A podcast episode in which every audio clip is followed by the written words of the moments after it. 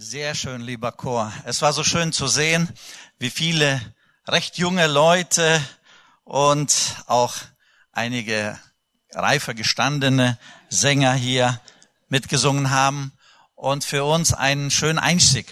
Herbei, eure Gläubigen. Ähm, ich habe so überlegt, die Gläubigen, wo sollen die hingehen? Nach Bethlehem. Ich habe so nachgedacht letztens, ähm, was bedeutet Bethlehem für viele Christen? Man schaut im Fernseher, man sieht die Landeskirche, man sieht die Katholiken feiern, viele andere feiern. Wo soll das hingehen? Nach Bethlehem. Und dann guckst du im Internet und liest das Wunder von Bethlehem. Und ich habe gedacht, es ist ein guter Zeitpunkt, dass wir heute Morgen über das Wunder von Bethlehem sprechen. Das Wort Wunder, das klingt ja so übernatürlich, irgendwo so herausfordernd. Und dann surfte ich ein bisschen im Internet und guckte mal nach, was gibt es da überhaupt? Und dann für die Fußballwelt das Wunder von Bern. Das kommt auf. Die Deutschen haben gewonnen kurz nach dem Kriege. Es brach eine große Euphorie aus und so weiter. Dann liest du weiter, dann kommt das Wunder vom Hudson River. Wer kann sich noch erinnern, als die Maschine dann auf dem Fluss, auf dem Hudson River in New York gelandet hat. Beim Starten erlebten die leider einen Vogelschlag. Viele Vögel, größere Vögel, Enten wahrscheinlich, sind da reingeflogen in die Turbinen und am Ende waren beide Turbinen ausgeschaltet und der Captain überlegte, er hatte genau, genau einige Sekunden, nicht allzu viel Zeit zum Denken, was machst du, was machst du? Und hat sich entschieden, ich versuche auf dem Wasser zu landen. Und somit ähm, hat er 155 Menschen das Leben gerettet. Und er wurde groß gefeiert. Fast so groß, wie man sagen würde, boah, er ist der Messias. Zumindest für diese Leute war er der Retter. Wenn wir weitergehen würden, dann würden wir sehen, dort feiern die Menschen einen, ähm, ich sag mal so, der irgend so ein Wunder vollbracht hat. Dort feiern die jemanden.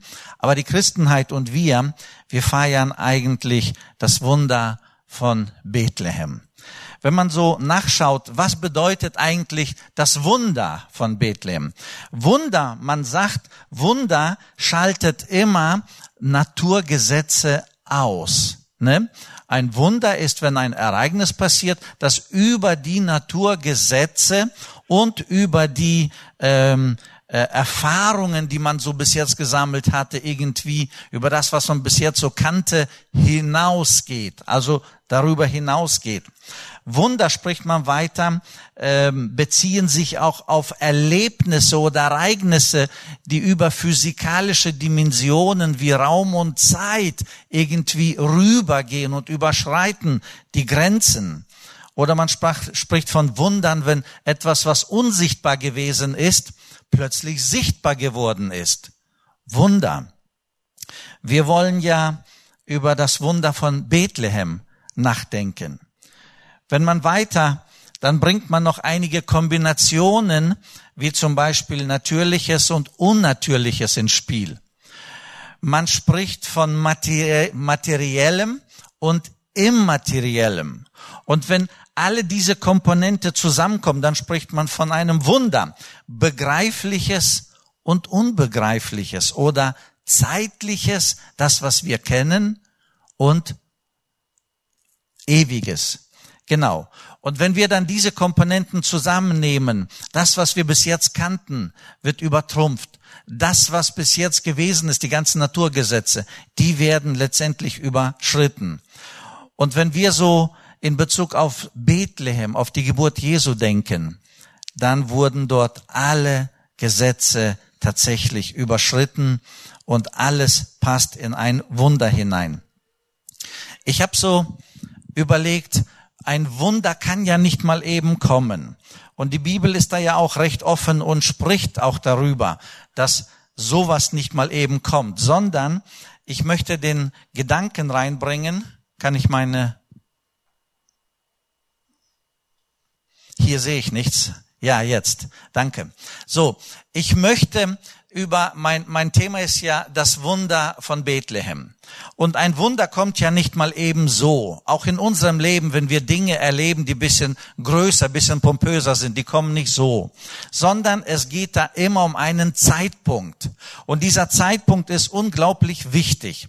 Und zwar der Zeitpunkt der Geburt Jesu Christi hatte auch eine unglaubliche Bedeutung. Es ist ja immer so in unserem Leben.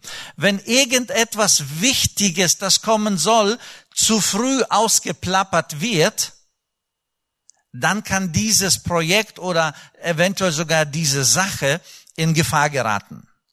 Man redet es platt, man verhindert es und so weiter.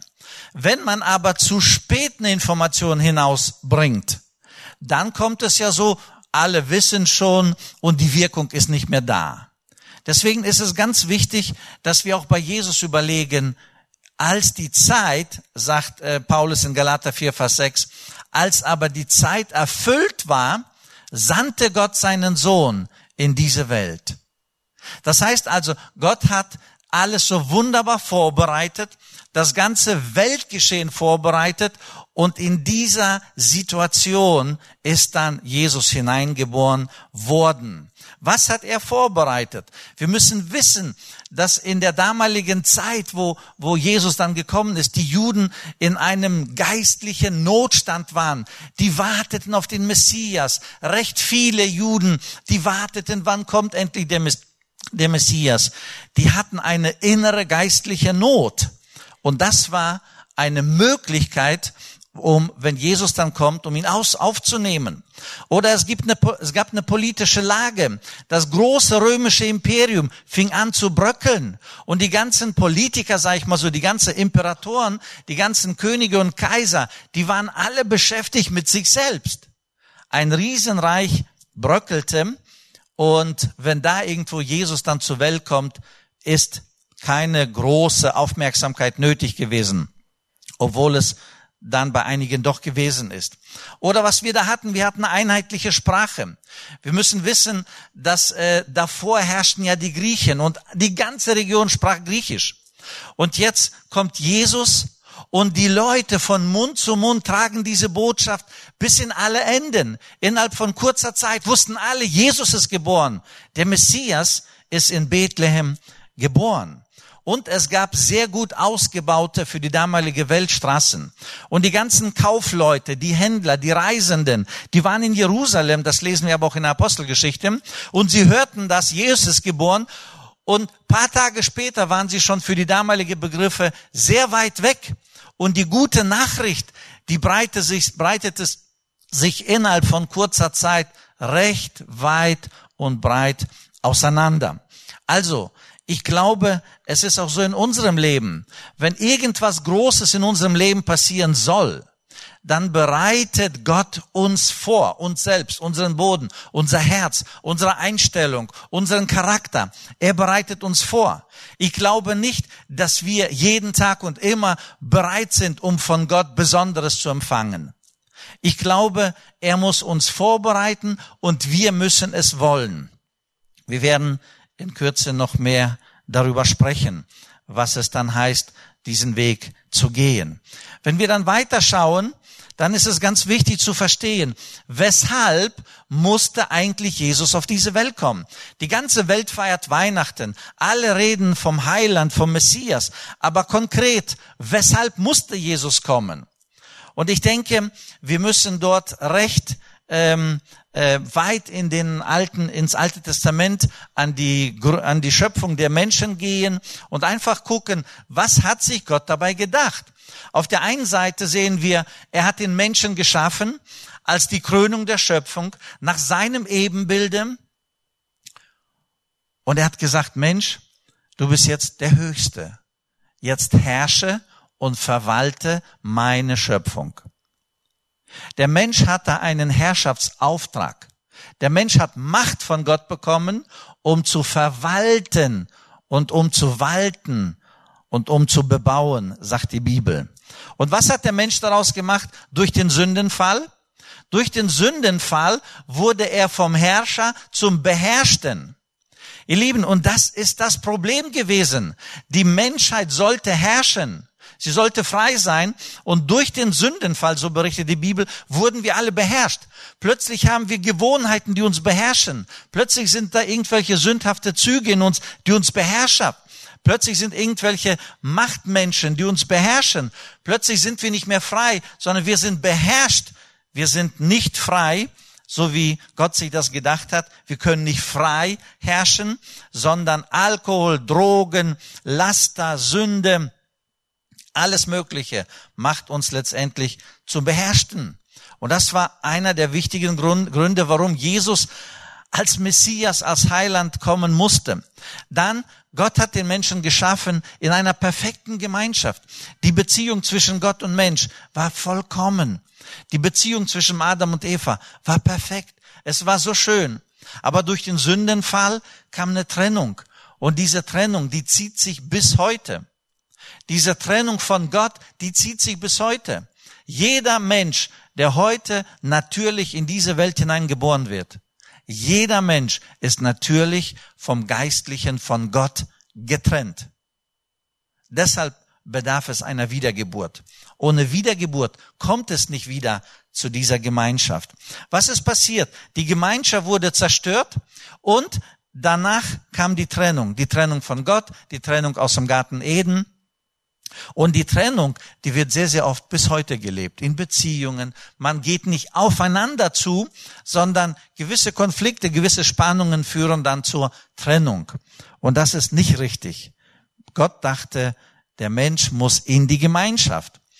Weshalb ist Jesus noch als Retter gekommen? Der Mensch war geschaffen, um im Garten Eden ewig zu leben. Es gab keine Begrenzung, wie lange er dort leben sollte. Aber eins wissen wir, als die Schlange Adam und Eva verführte, dann kam der, ich sag mal, der dreifache Tod in das Leben der Menschheit hinein. Geistlich,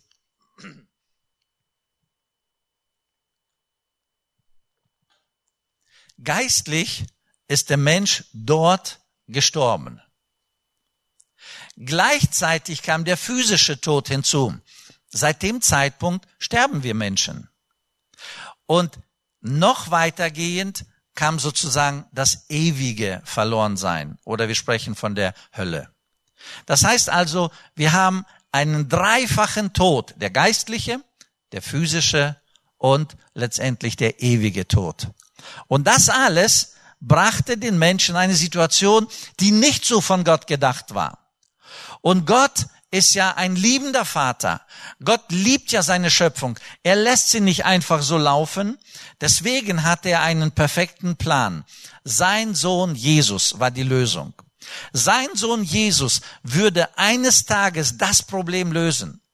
Er würde den Menschen aus dieser gefallenen Situation wieder in die Gemeinschaft zurückbringen. Er würde den verlorenen Menschen wieder retten. Sozusagen, ich habe einen Pfeil gemacht, wieder in die Bestimmung hineinbringen. Jesus ist als Herr und als Retter gekommen mit einer sehr, sehr konkreten Absicht. Er will jeden Menschen, ohne Ausnahme, er will jeden Menschen zu seinem Kind machen und er will, dass jeder Mensch auf der gesamten Welt, egal wo wir sind, dass wir alle ihm nachfolgen und letztendlich wieder in die Position kommen, dass wir wieder herrschen können. Eines Tages werden wir mit Jesus herrschen. Dass wir wieder die perfekte, vollkommene Gemeinschaft mit Gott, aber auch miteinander haben dürfen. Und dass wir ewig bei Jesus und mit Jesus leben sollten. Das sind ganz klare Ansagen, die die Bibel macht. Und Weihnachten, wenn wir alle feiern, der Heiland ist gekommen, dann ist er eigentlich nur deswegen gekommen, um den Menschen wieder zurückzubringen, um ihm eine Möglichkeit zu geben, wieder in die Bestimmung hineinzukommen, die er von Gott, vom Vater bei der Schöpfung eigentlich oder bekommen hat. Wenn wir dann weitergehen, dann lesen wir, dann lesen wir eine,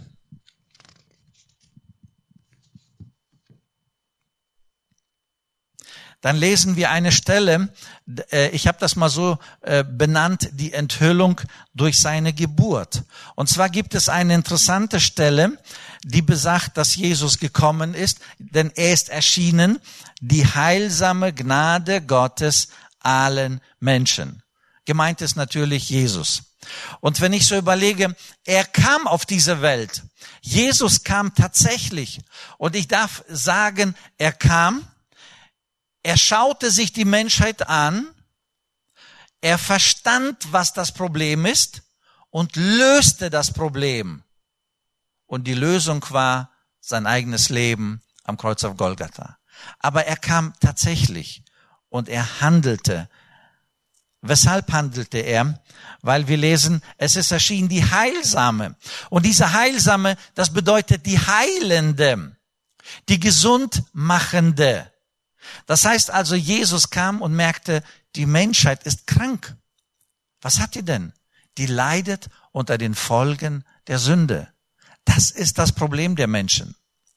Und weil das Problem so global ist, hat Jesus dann am Ende gesagt, ich löse es global, aber mit meinem eigenen Leben.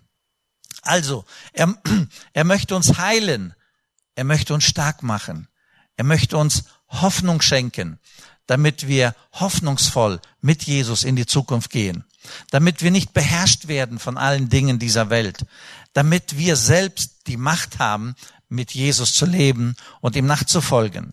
Wenn wir das Wort, die heilsame Gnade nehmen, das Wort Gnade, dann Gnade vom, vom Griechisch in diesem Kontext bedeutet, Gott nähert sich den Menschen. Also, wenn die Menschheit krank ist, was macht ein Arzt? Er kommt und neigt sich so über dem Kranken, über den Patienten. Und dieses freundliche sich nähern an die kranke Menschheit, das ist hier mit gemeint. Jesus kam, näherte sich den Menschen und möchte sie gesund machen. Er möchte sie stark machen. Und er kam für wen? Für alle Menschen. Und das ist die gute Nachricht für alle Menschen. Nicht nur uns hier in Detmold, nicht nur in Deutschland, sondern wirklich weltweit, überall, völlig egal, wo Menschen wohnen. Für alle Menschen gilt die gute Nachricht. Jesus als Retter ist gekommen. Und wenn wir sagen als Retter, dann meinen wir eigentlich nur eins. Jesus ist gekommen, um das Problem der Sünde zu beheben, damit wir nicht beherrscht weiterhin leben müssen, sondern damit wir frei sein können. Frei, um in der Bestimmung, im Willen Gottes zu leben. Und wenn wir diesen Weg gehen werden, dann werden wir auch im eigenen Leben Wunder erleben. Warum? Weil Jesus wirkt. Jesus wirkte damals und Jesus wird auch in unserem Leben wirken, wenn wir diesen Weg gehen. Und wenn wir direkt dann vom Wunder sprechen, für mich ist es unglaublich, eigentlich unfassbar, was dort passiert ist. Wenn ich so überlege, das Wort wurde Fleisch, sagt die Bibel. Die Bibel berichtet, dass Gott durch sein Wort die Welt geschaffen hat. Er hat nicht selber gearbeitet so, sondern die Bibel sagt sehr deutlich, mit seinem Wort sprach er und dann entstand es. Im Neuen Testament lesen wir, das Wort wurde Fleisch. Das Wort ist Gott. Gott selbst in der Person seines Sohnes kam auf diese Welt. Der allmächtige Gott, der unsichtbare Gott wird plötzlich sichtbar. Und wir Menschen, die damals gelebt haben, die konnten ihn sehen, die konnten ihn berühren, die, könnten, die konnten von ihm lernen und die haben das Wesen Jesu gespürt. Wir können das heute erleben durch den Heiligen Geist, weil der Heilige Geist ist der Geist Jesu und der Heilige Geist ist die dritte Person in der Trinität Gottes. Deswegen, wir können das heute auch erleben. Das Wort wurde zwar damals Fleisch, aber heute wirkt er durch seinen Geist. Das Wort wurde Fleisch.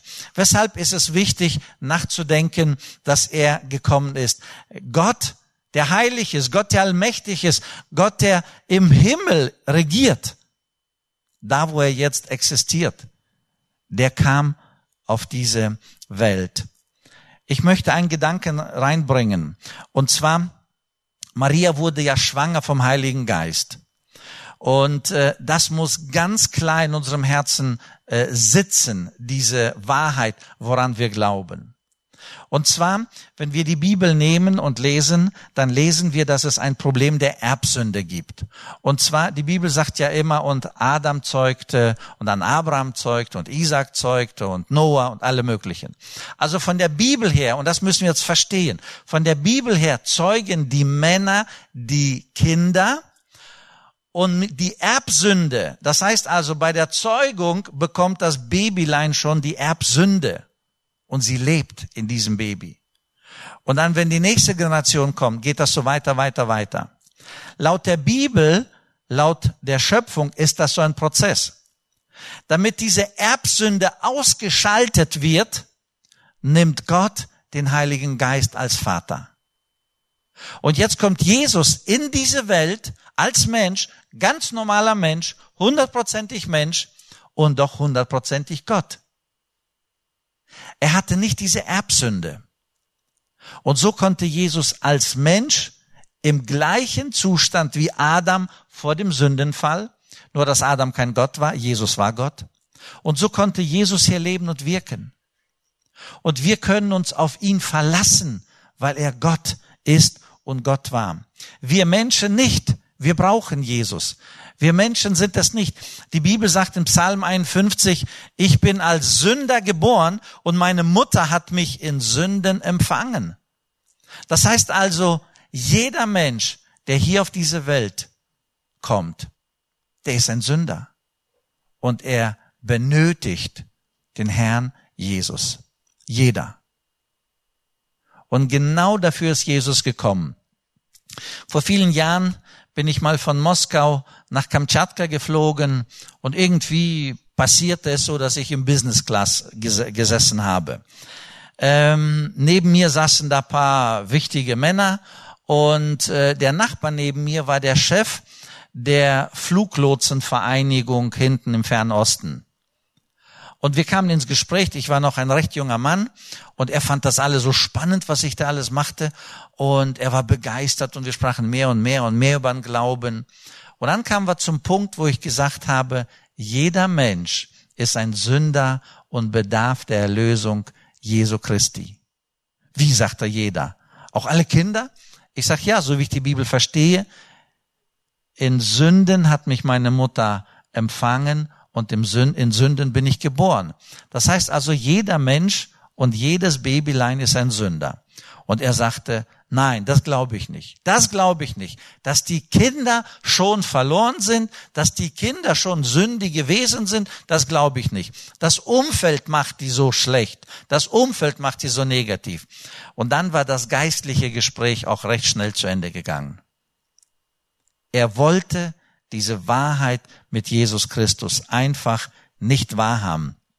Obwohl die Bibel sehr deutlich sagt, durch die Sünde in Römer 5, Vers 18, durch die Sünde des einen ist die Verdammnis über alle Menschen gekommen.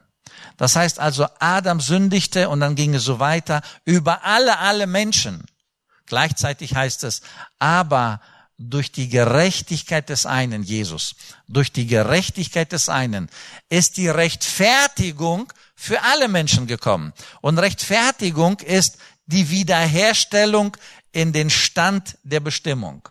Die Wiederherstellung aus dem Zustand, aus dem wir hinaus oder herausgefallen sind. Das ist die Wiederherstellung und Rechtfertigung. Wenn ich so überlege, was in Bethlehem damals passiert ist, brachte uns Menschen eine wahnsinnige Veränderung. Unsere Sünde die uns bedrückte, die muss uns nicht weiter plagen. Wir können sie Jesus abgeben. Unser schlechtes Gewissen, es muss uns nicht weiter plagen. Wir können es Jesus abgeben. Und durch den Heiligen Geist kriegen wir Heilung. Durch den Heiligen Geist werden wir wieder stark gemacht. Wieder die Hoffnung blüht auf und wir können weitergehen. Abschließend möchte ich mit einem Gedanken wo Jesus in Johannes 14, Vers, 8, Vers 6 sagt, ich bin der Weg und die Wahrheit und das Leben und niemand kommt zum Vater außer durch mich. Und für mich ist es so schön zu wissen, dass jeder Mensch, der Jesus als seinen persönlichen Herrn und Heiland annimmt. Jeder Mensch, der seine Sünde vor Jesus bekennt, jeder Mensch, der sich demütigt, der wird leben. Wie sagt man so schön, wer zweimal stirbt, wird leben.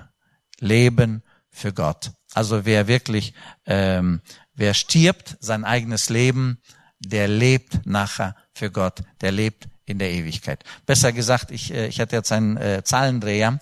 Ähm, wer zweimal geboren wird, der wird einmal leben. Gemeint ist die Ewigkeit. Einmal als Mensch, einmal wiedergeboren und dann wirst du in der Ewigkeit leben. Das war meine Überlegung. Also, Jesus Christus ist der Weg und die Wahrheit und das Leben. Und niemand kommt zum Vater außer durch mich, sagt Jesus. Und ich bin froh und ich bin dankbar, dass wir daran glauben dürfen, dass es nicht nur ein Mythos, eine Geschichte ist, sondern wir glauben daran. Und das füllt unser Leben, füllt unser Alltag, das bestimmt unser Alltag und das führt uns durch unsere Beziehung, durch unser Leben, wo immer wir sind. Und da bin ich Gott dankbar. Gott segne euch und frohe Weihnachten.